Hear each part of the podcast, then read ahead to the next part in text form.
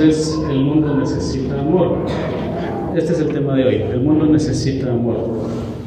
Esta semana estoy seguro que más de alguno vio la misma noticia que yo vi ahí en las redes sociales, precisamente en Facebook y parece algunos videos. Eh, apareció la noticia de una señora colombiana de aproximadamente 30 años que se suicidó junto con su hijo de 10 años. Creo que muchos vieron, ¿quién no? Eh, hoy en día estamos todos conectados en las redes sociales. Y bueno, entre los comentarios aparecían algunas publicaciones que esta mujer había subido, que, que ella, bueno, que a su hijo le habían detectado un cáncer y que ella no tenía los recursos para las medicinas de su hijo y que por eso ella prefería matarse junto con su hijo. A fin de cuentas, su hijo iba a morir y ella no podía vivir sin su hijo, entonces ella decide suicidarse.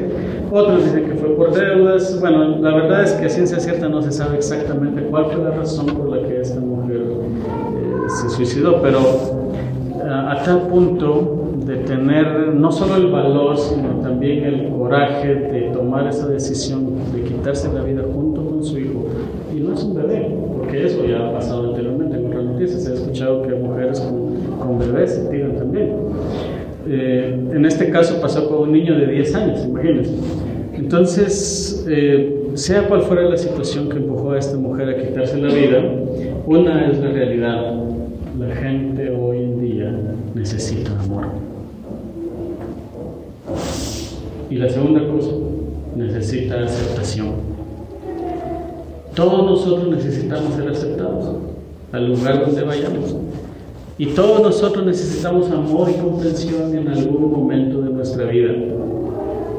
Muchos que se suicidan precisamente toman la decisión por eso, porque piensan que las puertas están cerradas que no hay salida a todos sus problemas y porque han sencillamente encontrado paredes ante otras personas a las cuales ellos han acudido. Es triste encontrar, ah, escuchar ese tipo de noticias, pero cuando nosotros nos enfrentamos o cuando nosotros topamos con personas que están padeciendo esta situación, somos indiferentes. Ahora, quiero darles algunas estadísticas. ¿Sabe que un cuarto de la población sufre de soledad crónica que lleva al suicidio? Un cuarto de la población mundial. Imagínense. Uno de cada dos matrimonios va a terminar en divorcio a nivel mundial. Hermano, las estadísticas son alarmantes, de verdad. Y las enfermedades mentales son más comunes actualmente. Mucha gente acude más hoy en día al psicólogo, a los psiquiatras. Es algo más común. El problema principal en el mundo, ¿sabe qué es? Es la falta de amor. Esto, esto se ve reflejado, la falta de amor en la humanidad se ve reflejado en las canciones que se escuchan popularmente, la letra de las canciones, le cantan al amor y al desamor, en las telenovelas, en las películas. Nos gusta ver películas de amor, de reencuentros, de una persona que encuentra su felicidad en, un amor absoluto, eh, porque el mundo necesita eso. La realidad es que el mundo necesita amor, comprensión. Y, hoy en día, hermanos, todas estas cosas son solo una demostración de esta carencia en la humanidad. Pero reduzcamos un poco más nuestro foco de atención, traigámoslo a las iglesias. ¿Sabe que en las iglesias, hermano, muchas iglesias, grandes o pequeñas, tienen personas que se sienten solas, heridas y desilusionadas? He escuchado testimonios de personas que pertenecen a mega iglesias, que, que, que ellos dicen que a pesar de que están rodeados de mucha gente cada fin de semana, Aún así, ellos se sienten solos. Y que llegan a la iglesia y salen y nadie les puso atención. Es más, a veces faltan a la iglesia y nadie se dio cuenta que no estaban. Entonces muchas personas en las iglesias, trayendo nuestro, nuestro problema en las congregaciones, muchas personas en las congregaciones se sienten solas, se sienten heridas y se sienten desilusionadas. Ahora, si yo le pregunto, ¿usted es una persona sola, herida o desilusionada? Se me dice que no, porque todos tratamos de ocultar esto. Todos tratamos de, tratamos de justificarlo o tratamos de aparentarlo. Pero la realidad, hermano, es cómo se siente usted en su corazón. ¿Siente que no le importa nadie? Yo puedo verle ahorita aquí. Pero ¿cómo se siente usted adentro? Ahora, ¿sabe cómo se ve reflejado eso? Muchas veces en las redes sociales. En muchas publicaciones de Facebook y otras redes sociales podemos notar lo que los cristianos están sintiendo. No es necesario que me lo digan. Muchas veces, porque yo tengo a muchos de ustedes en las redes de Facebook y de otros muchos hermanos también, por supuesto.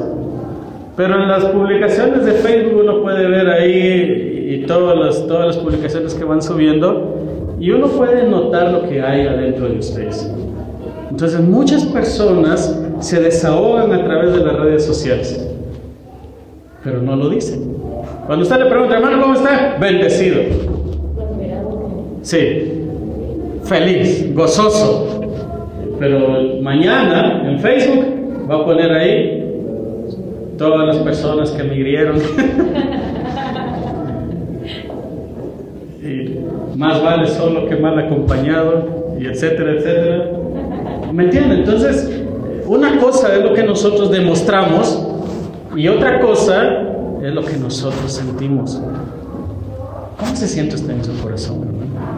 ¿Cómo se siente usted? Ahora no quiero poner melancolía en usted, por supuesto.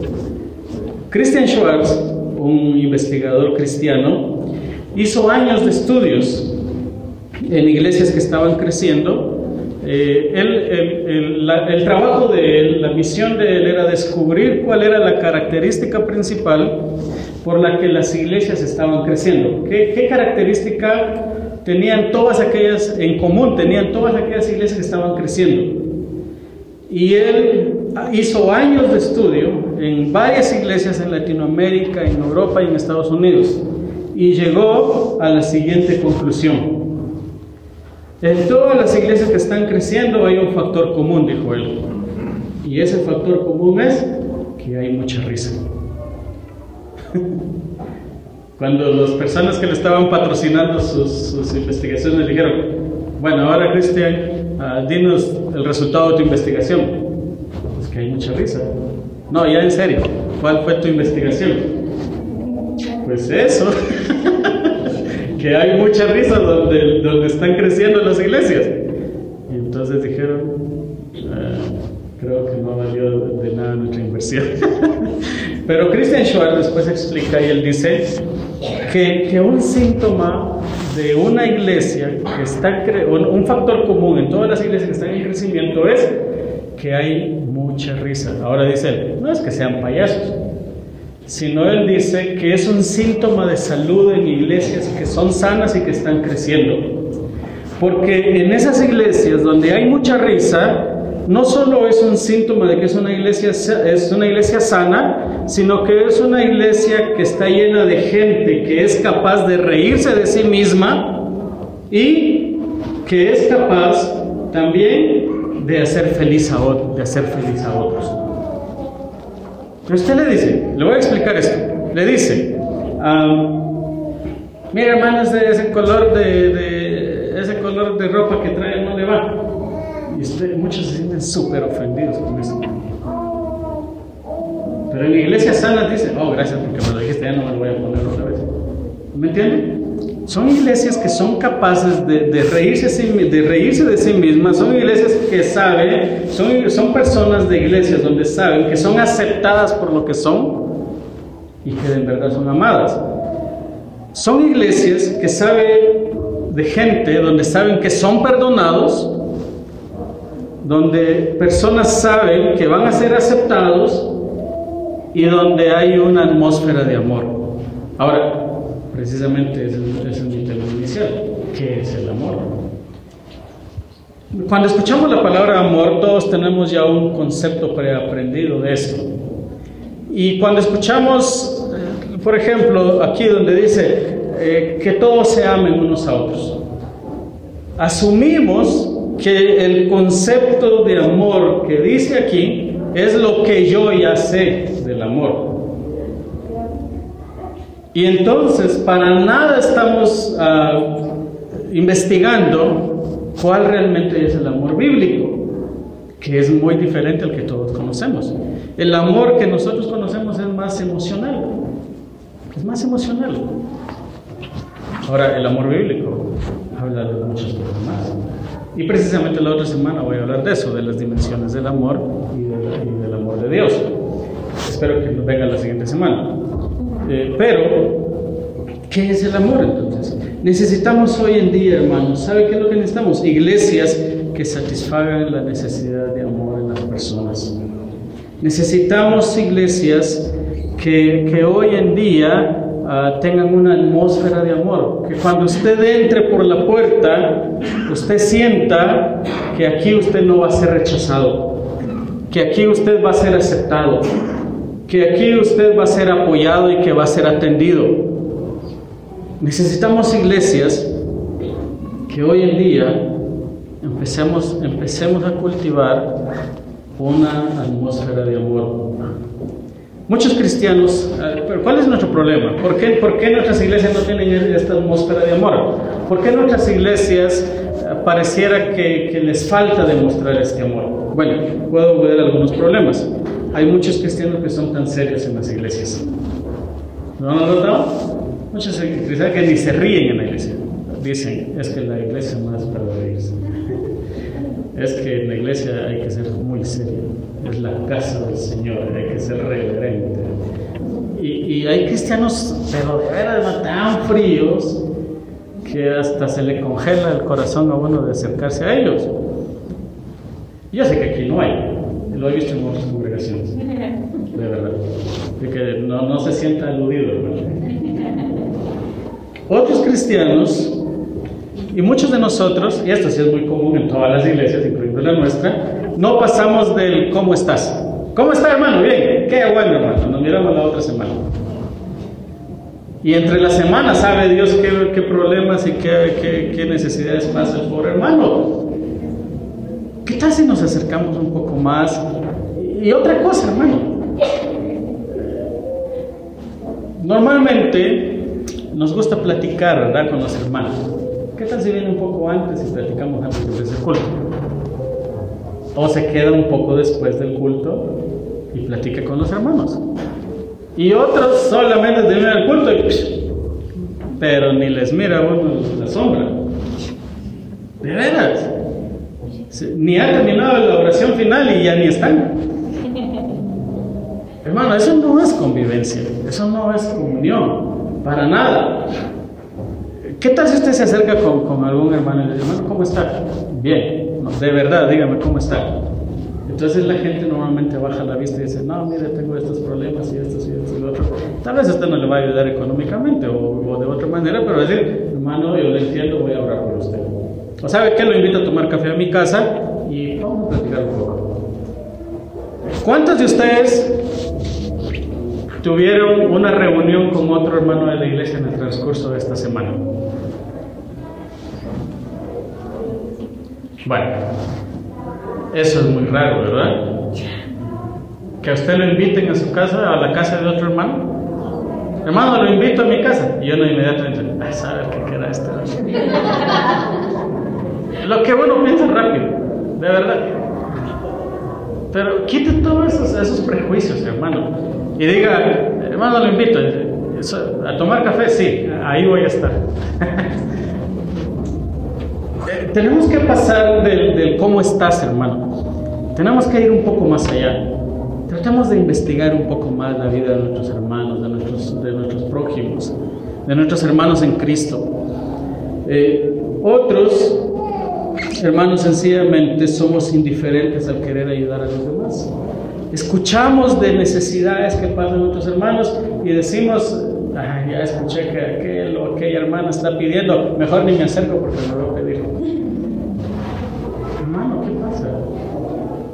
Tal vez no podemos solucionar el problema total de alguien, pero podemos ayudarle con algo, podemos apoyarle con algo, por lo menos darle ánimo.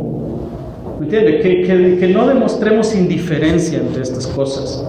Tratemos de acercarnos a nuestros hermanos y decirles, demostrarles que estamos interesados en ellos.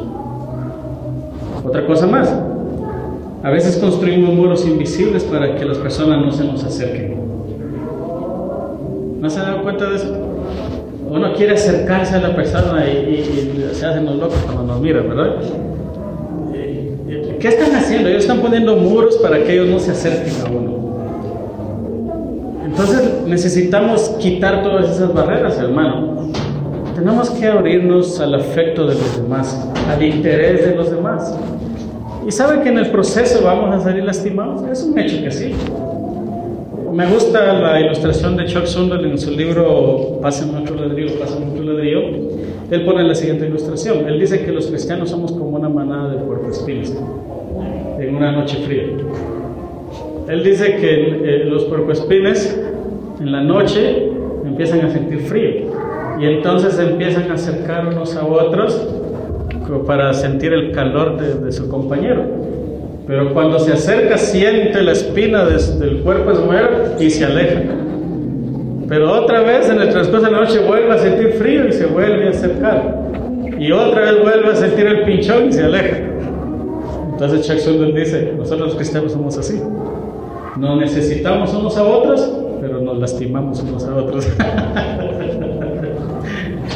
Ahora es una gran verdad. Pero hermano, es parte de la vida. ¿De qué otra manera usted demostraría que tiene amor si no lo ofende? Qué fácil sería demostrar amor en un ambiente donde todo es dulzura y todo es melosidad, ¿verdad? En serio. Pero demostrar su amor donde lo ofenden y donde usted sabe que no es bienvenido, hermano, eso sí es difícil. Ahí es donde usted tiene que demostrar su amor. Entonces, hermanos, hay otros cristianos también que hacen sentir incómodos a otros con solo su presencia o sus actitudes. A veces la actitud de muchos hace sentir incómodo a otros, entonces la gente prefiere no acercarse a ellos. Tenemos que empezar a, derribar todos estos, eh, todos estos muros, hermanos. Otra cosa importante, que la iglesia es cierto, es la casa del Señor, que tenemos que tener reverencia, claro que sí, pero eso no quita, hermano, que haya, que, que tengamos que demostrar nuestro afecto entre hermanos. Escuché la historia de un hombre que va, que le dijeron, ah, mira, cuando vayas a Alemania hay una catedral ahí preciosa, es una catedral antigua preciosísima. Y cuando tú entras ahí, al solo entrar, sientes la presencia de Dios. Entonces este, este hombre llevaba el concepto de que quería conocer la catedral porque al entrar ahí él iba, él iba a experimentar la presencia de Dios. Y entonces él dice, entré, llegué a la catedral, estaba muy emocionado porque era la que me habían recomendado mis amigos de que visitara. Y yo iba con mi esposa, pero cuando entré inmediatamente se apagó la luz del día. Todo estaba así entre oscuro y, entonces me dio miedo, y, entonces abracé a mi esposa, y cuando abracé a mi esposa se acerca un monje y, me da una palmada en la mano y me dice, aquí está prohibido abrazarse. y, todo el tiempo que yo me, yo me senté en la catedral, los ojos de ese monje estaban puestos encima de, encima de nosotros. Me sentí tan incómodo que cuando, cuando terminó todo el servicio, yo salí disparado y afuera estaban niños corriendo, vendiendo globos, comprando galguerías comprando chucherías. Dice, yo experimenté la presencia de Dios al salir y no, no al entrar. Hermanos, tenemos que entender que, que, la iglesia es el lugar donde podemos dar y recibir amor. Y ese es el tema de hoy, precisamente, es el tema de esta serie. El amor, hermanos, es el arte de dar y recibir. El concepto de amor que manejamos es un poco emocionalista, les decía, y no meramente bíblico. Escuchamos la palabra amor y pensamos de antemano que es el concepto que nosotros ya sabemos. Eh, sin embargo, algunas ideas equivocadas de amor pueden ser dos, probablemente. Número uno, una idea equivocada del amor. El amor siempre es tierno. Pensamos que el amor siempre es tierno, agradable y amistoso. ¿Ah? Si, si esta persona ama, ¿por qué no es tierna? ¿Verdad? Hermanito, hermanita. cosas como esas, ¿verdad? El amor siempre debe ser tierno. Eso no es cierto. Porque Dios tiene amor. No, no, no, la Biblia no dice eso, ¿no? La Biblia dice Dios es amor. Así que Él es amor. Y claro, tiene amor. Pero cuando Él dice la verdad, la dice. Entonces el amor, hermano, no solamente va a ser tierno. Eso es un concepto muy emocionalista. Otra idea equivocada del amor, hermano, es que si me amas, entonces debes ser enemigo de mis enemigos. Ese también es otro concepto equivocado. Mucha gente piensa, si me amas, entonces tienes que detestar a las personas que yo detesto. Entonces no te van a caer bien a las personas que a mí no me caen bien. Ese es otro concepto equivocado. Porque no es necesario comportarse así. Así que, de una forma breve y rápida, quiero que analicemos el Evangelio de Juan 13, 34 al 35 por favor. Estos dos versículos van a ser nuestro centro de atención. Y quiero que, que note algo. En mi versión, Reina Valera dice en el versículo 31, entonces cuando hubo salido, escuchaba la versión de otros hermanos que estaban ahí leyendo y decía claramente que quién salió. Exactamente, la versión de ustedes creo que dice Judas. Entonces cuando salió Judas. Muy bien. Ahora, Dice mi versión, entonces cuando hubo salido, cuando hubo salido quién? Judas. ¿Quién era Judas? El traidor. Dice entonces, entonces Jesús le da este mandamiento a sus discípulos. Así que este mandamiento de amarse mutuamente, hermanos, ¿a quién va dirigido? Al grupo íntimo de discípulos. Al grupo íntimo de discípulos del Señor Jesucristo. Ya sin Judas, el Señor les da este mandamiento a sus discípulos. ¿No le parece interesante? Ahora, hermano, está claro entonces que solo aquellos que viven una cercanía y una comunión con el Señor Jesucristo son, son los cristianos capaces de poner en práctica este mandamiento, de amarse mutuamente no es para todos. Ahora, el Señor, claro, está para todos, pero no todos lo pueden practicar.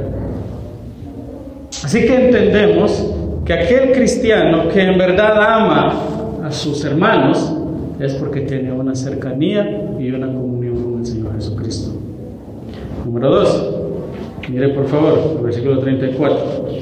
Un mandamiento nuevo os doy la palabra original que aquí el Señor utiliza es kainen, esa es la palabra original, y esta palabra quiere decir yo lo doy de nuevo. O sea, en otras palabras es el mandamiento que ustedes ya sabían, yo se los vuelvo a dar.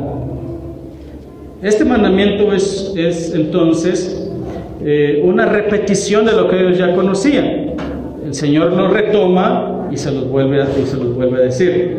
Es interesante que el texto del gran mandamiento ¿Recuerdan el texto del gran mandamiento? Eh, Señor, ¿cuál es el gran mandamiento? Entonces el Señor dice, amarás a Dios con todo tu corazón, toda tu mente, toda tu alma y a tu prójimo como a ti mismo. Ahora, ese, ese texto lo encontramos en los tres evangelios sinópticos, Mateo, Marcos y Lucas. Está en esos tres, pero no aparece en el evangelio de Juan. Entonces, pero Juan sí incluye, es el único evangelio que incluye este mandamiento nuevo. Entonces, al parecer Juan absorbe todo eso en un solo mandamiento. Ámense mutuamente. Para él el resumen de amar a Dios y amar a su prójimo es ámense mutuamente. Hermano, quiere decir entonces que el amor es un deber de reciprocidad. Si a usted le aman, ¿qué es lo que usted tiene que hacer? Amar a otros. Si usted ama a otros, también tienen que devolverle ese amor a usted. ¿Entiende esto? Ahora, ¿por qué, hermano? Porque el ser humano es un ser social. Es inevitable, el ser humano es un ser social. Necesitamos amar y necesitamos que nos amen. ¿Cuántas veces hemos necesitado una palmadita en la espalda, hermanos? ¿Cuántas veces hemos necesitado un afecto y un abrazo? En el caso de las esposas de su esposo, en el caso de los esposos de los hijos, en el caso de los padres de los hijos y de los hijos de los padres. ¿Cuántas veces hemos necesitado un afecto de parte de las personas que amamos? Que nos demuestren o que devuelvan algo de lo que nosotros hacemos por ellos. Ahora, no es por exigencia, es porque es un deber. Y aunque digamos que no lo necesitamos, la verdad es que sí lo necesitamos. Sería mentira decir que no. Y se siente agradable saber que somos de valor para alguien más. Y esa es la pregunta que a todos nos, anda rondando en la cabeza. ¿Será que yo tengo valor para otros? ¿Será que yo soy importante para otros? ¿O solo soy un estorbo para ellos? Uno, uno se pone a pensar, a veces la mente le vuela a uno en eso, ¿verdad? Entonces ahí es donde necesitamos entender que el amarse mutuamente es un deber de reciprocidad. Entonces, hermanos, es un arte, dar y recibir. Si usted está recibiendo amor, hermano, usted tiene que desarrollar la habilidad de dar. Dar amor. Ahora la pregunta es, ah, pero yo lo doy, ¿y cómo? Ah, porque yo trabajo duro de sol a sol y esto. Sí, pero usted tiene que desarrollar la habilidad de dar amor como la otra persona lo necesita. ¿Escuchó lo que dije? No como yo quiero, sino como la otra persona lo necesita. Muy bien, si mi esposa necesita mi amor y mi afecto, con que yo trabaje duro de sol a sol, ¿eso debe, debe ser suficiente para ella? No, porque ella quiere que yo le demuestre mi amor de otra manera, con afecto, con palabras bonitas, con uh, obsequios de vez en cuando, qué sé yo. Cada quien tiene una característica diferente de su amor, ¿entiendes? Entonces, no solo tenemos que dar amor a nuestra manera, sino que debemos aprender a dar amor como la otra persona lo necesita. Ahora, ahí está la clave. Usted debe descubrir cómo necesita que su prójimo se le demuestre amor. Y ese es el dilema. Si usted no tiene una cercanía con las personas, usted no va a descubrir cómo la persona necesita. No hay otra forma. A menos que usted se acerque a la persona, usted no va a descubrir cómo esta persona necesita amor. Amén. Muy bien. Miremos otra cosa. Miren lo que dice el versículo 34. Un mandamiento nuevo os doy. O sea, ya, ya se los vuelvo a dar. Que os améis unos a otros, reciprocidad. Que os améis unos a otros, dámense mutuamente, reciprocidad. Y miren por favor, subraya esa parte.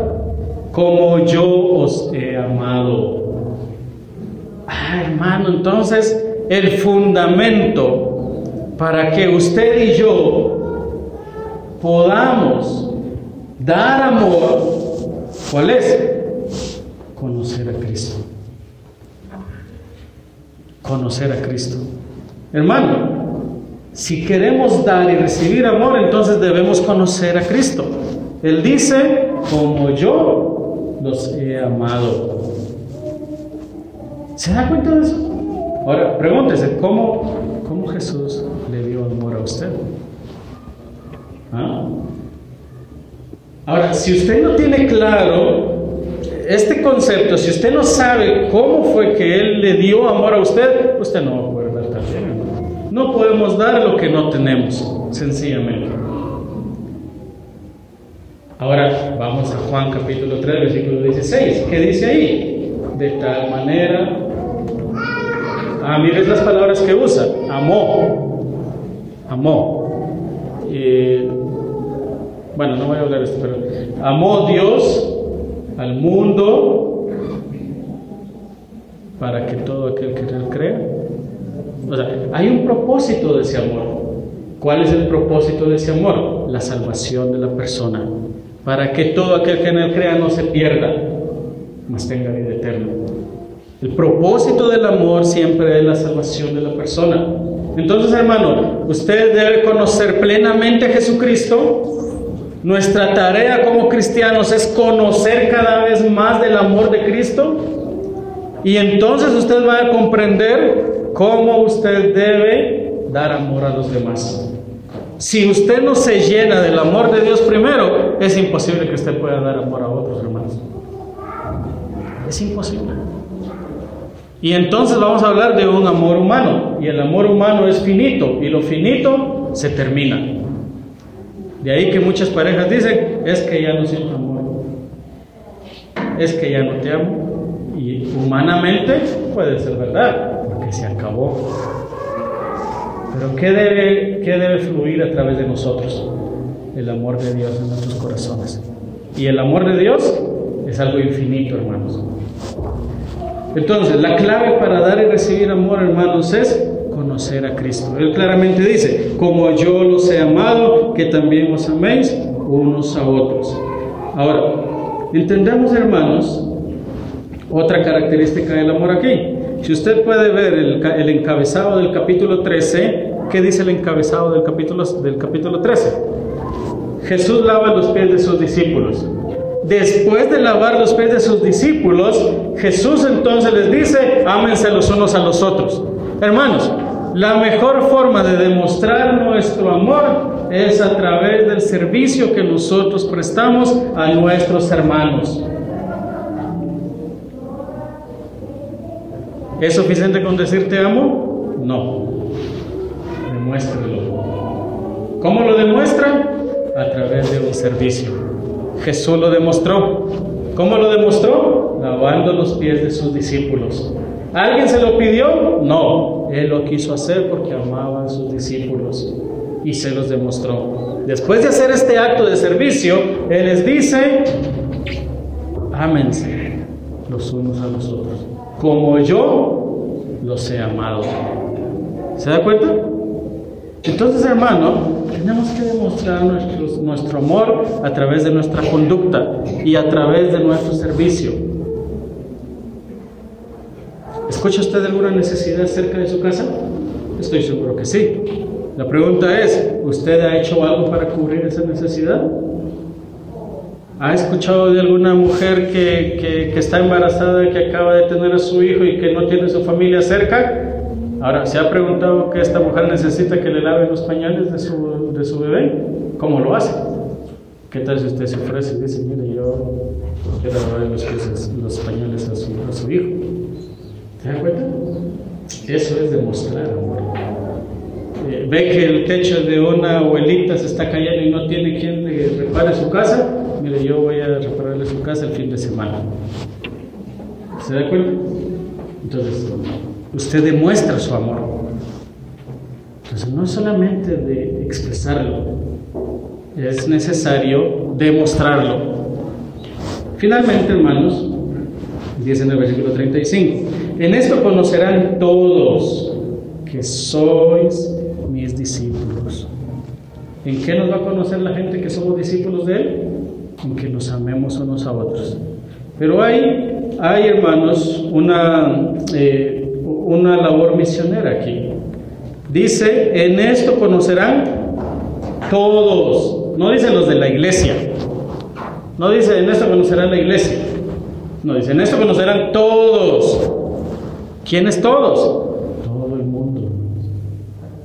¿Y cuál es la necesidad de todo el mundo? Amor. La necesidad más urgente de todo el mundo es amor y aceptación. ¿Cómo va a conocer la, la, gente? ¿Cómo va a conocer el mundo que somos discípulos de Cristo? Cuando nosotros demos y recibamos y demostremos este amor entre hermanos. Me gusta el canto de Marcos Vidal porque él habla perfectamente de eso. Él dice, antes dice, los llevaban al circo romano a morir y ahí ellos uh, morían abrazados, cantando un himno, tomados de la mano. Ellos morían así, con su fe, con su fe aferrada en el corazón. Y la gente en el circo romano que se burlaba y se reía de ellos cuando los leones mataban a los cristianos, eh, al momento se ponían a gritar por la euforia de ver a los leones matando a los cristianos. Pero luego de ver el espectáculo de cómo ellos morían, tomados de la mano cantando un himno, abrazados u orando, ellos decían, miren cómo se aman. Y Marcos Vidal dice eso. Miren, antes decían, miren cómo se aman. Y la gente ah, en aquel entonces mataban a 10 cristianos, mañana se convertían en 100. ¿Por qué se convertían si sabían que iban a morir? Porque ellos necesitaban amor. La gente quería ser parte de esa comunidad que se amaba. Y ellos decían, miren cómo se aman. La gente iba tras eso. Pero hoy en día, dice Marcos Vidal, la gente no dice miren cómo se aman, sino dice miren cómo se odian. Hermanos, la mejor carta de presentación y, y la mejor forma o, el mejor método de crecimiento que podamos tener, ¿sabe cuál es? Amor. Amor recíproco que la gente vea en nosotros una comunidad que se ama, que es feliz, que se ríe, que llora junto y que se goza cuando hay alegría y éxito de otros hermanos. Una comunidad donde nos interesamos en los problemas de los demás y donde nos apoyamos mutuamente. ¿No le gustaría a ustedes ser parte de una iglesia así? A mí sí de nosotros depende, de nadie más. ¿Quiere que esta iglesia cambie para eso? De usted depende, de mí depende. Amémonos como el Señor nos amó. ¿Cómo Él demostró su amor, hermanos? Amén, amén se dice, como yo los he amado. ¿Y cómo nos amó? Hasta el punto de morir en la cruz por nosotros. Ahora, esa es la pregunta. ¿Hasta dónde tengo que demostrar mi amor a esta persona? ¿Sabe hasta dónde? Hasta el punto de estar dispuesto a morir por su prójimo. Ahora, si usted puede medir eso, dígame, ¿cómo ha amado a su hermano? ¿Ha estado dispuesto a morir por su hermano? Estoy seguro que no. Entonces no me diga que ha amado como Jesús amó. Quiero cerrar con 1 de Juan capítulo 4 versículo 7. 1 de Juan 4, 7.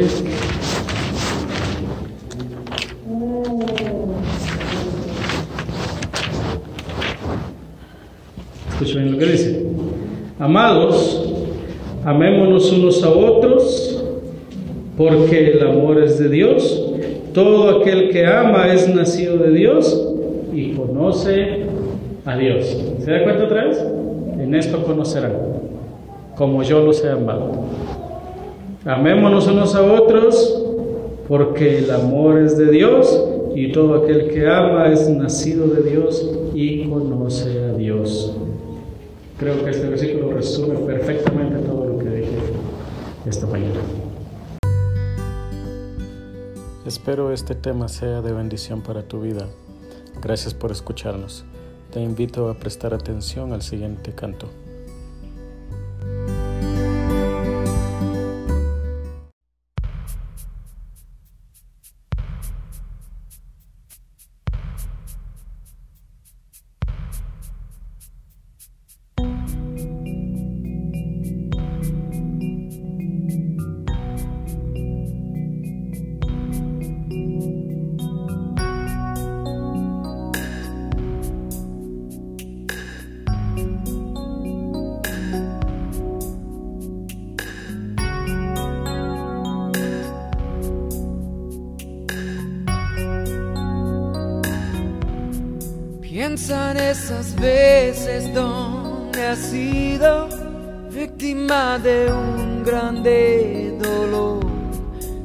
Han abandonado tus amigos, tratan y no pueden ayudar.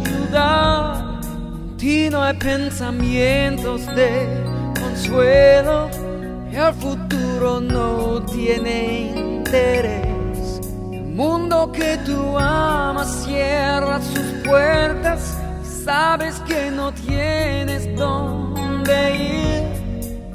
Benditas son las lágrimas limpian las ventanas de tu alma y corazón, dan un gozo angelical. Ha llegado el tiempo de hablar y contar de tus secretos, tu dolor. Que te culpas por lo ocurrido, pero esta vez tu culpa no la es. Tienes que saber que Jesús es tu amigo, como tú el rechazado fue. Sufrió humillación injustamente, Él bien sabe lo que vives tú. Benditas son las lágrimas, limpian las ventanas de tu alma y corazón, dan un gozo angelical. Benditas son las lágrimas que lavan manchas de dolor, que han sido perdonadas y olvidadas con su amor. Dios te mandará a su precioso consolador de paz y amor y seremos puros de corazón,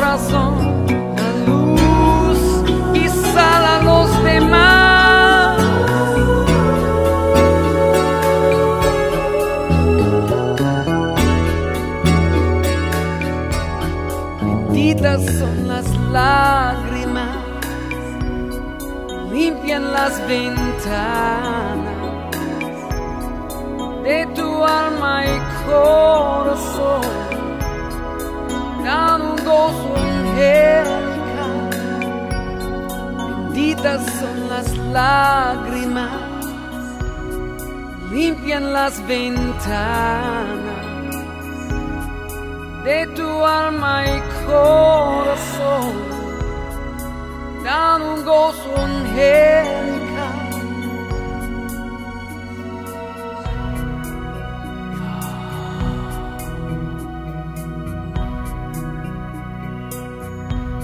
Benditas son las lágrimas.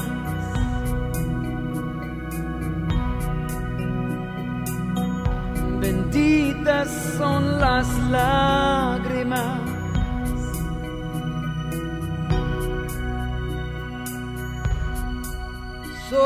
Son las lágrimas.